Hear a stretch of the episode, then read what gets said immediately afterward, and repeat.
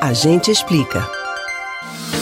Pernambuco entrou hoje em mais um período de quarentena rígida decretada pelo governo do estado. Até o dia 28 deste mês, diversos estabelecimentos estarão proibidos de funcionar. Esta é a segunda vez que o governo toma a decisão de adotar medidas restritivas devido à pandemia. A primeira quarentena foi em maio do ano passado, mas na ocasião apenas cinco cidades do Grande Recife estavam inclusas. Agora, a quarentena é válida para todos os 184 municípios do estado, menos para Fernando de Noronha. Mas o que esperar desta vez? O que pode e o que não pode ser feito? O que os países e cidades que fizeram a quarentena rígida conseguiram com o resultado? Atenção, que a gente explica. De acordo com a Secretaria de Saúde do Estado de Pernambuco, a meta com a nova quarentena é de atingir um isolamento social de pelo menos 60% da população. Durante a quarentena, ficam proibidos de funcionar diversos serviços. No caso de bares e restaurantes, o decreto autorizou a entrega via delivery e drive-thru. Shoppings também foram autorizados a funcionar, mas somente com entregas ou retiradas no estacionamento. Já no caso de lojas de rua, apenas entregas foram autorizadas. Escolas, faculdades e universidades também tiveram as atividades presenciais suspensas.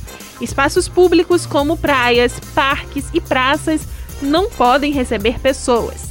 Também foram proibidos de funcionar presencialmente escritórios comerciais e de prestação de serviços, óticas, salas de cinema e teatros, academias, salão de beleza, comércio varejista de vestuário, calçados, práticas e competições esportivas profissionais ou voltadas ao lazer, entre outras atividades.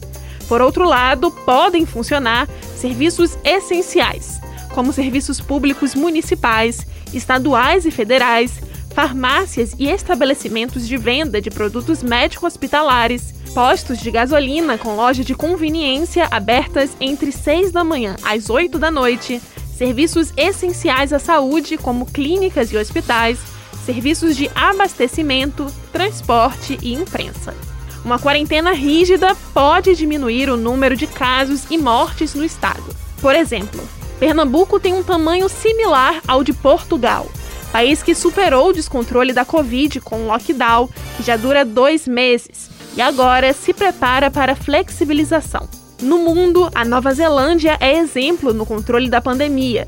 No final do mês passado, bastou uma pessoa positivar para coronavírus em uma cidade do país para que toda a população do local entrasse em quarentena rígida.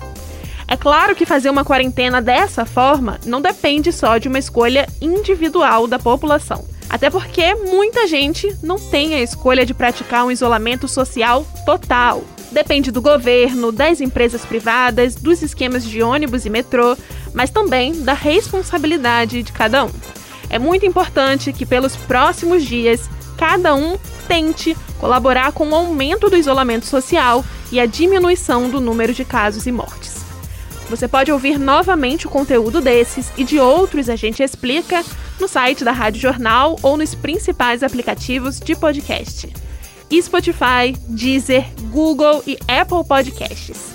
Beatriz Albuquerque para o Rádio Livre.